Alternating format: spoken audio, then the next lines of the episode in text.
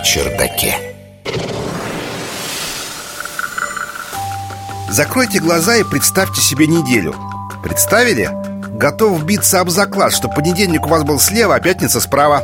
Правда же? Сейчас расскажу, почему так происходит.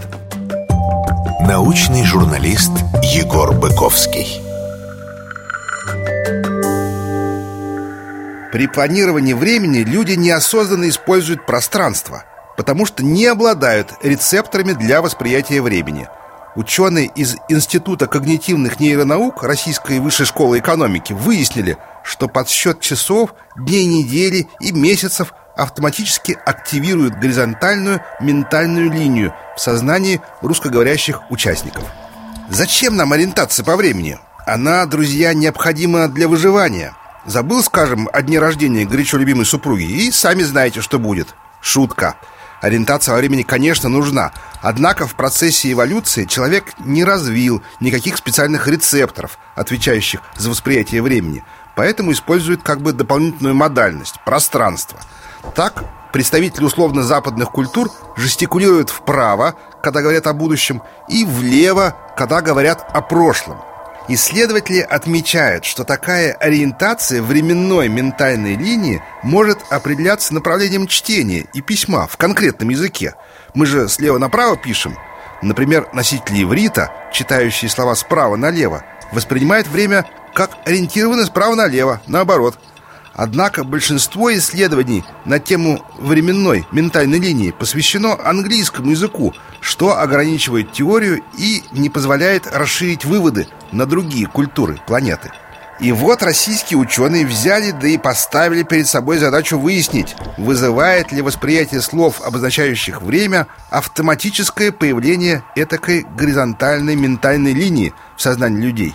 И если да, то опираются ли они на пространственную картинку, когда думают в масштабах года, недели или часов в сутках.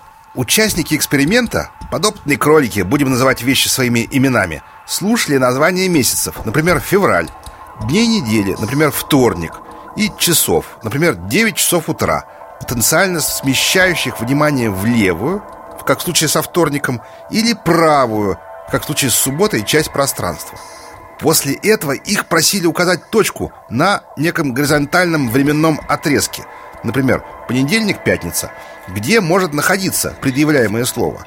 Исследователи исходили из гипотезы, что если обработка единиц времени сопровождается автоматическим сдвигом зрительного внимания участников в левую или правую сторону, то это смещение они в ответах и увидят. Наука на чердаке. И что? А то, что так все и вышло. При обработке слов с левым, правым смысловым смещением участники систематически сдвигались, соответственно, в более левую или более правую сторону. Ученые также отмечают, что горизонтальная ментальная линия активируется чаще для часов, чем для дней недели или месяцев – это может быть связано с тем, что для подсчета недель и месяцев представители российской культуры опираются на более сложные ментальные схемы, такие как круг, раскладка школьного дневника или сетка календаря. Полученные данные позволяют усовершенствовать программы школьного образования, а также дизайн приложений по тайм-менеджменту.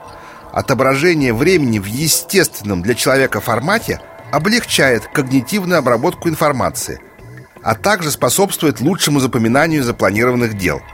Строго говоря, вся эта история означает вот что. Человек другой культуры может видеть время совсем по-другому, чем вы. Ну вот дневник у него в школе был совсем не так организован, например.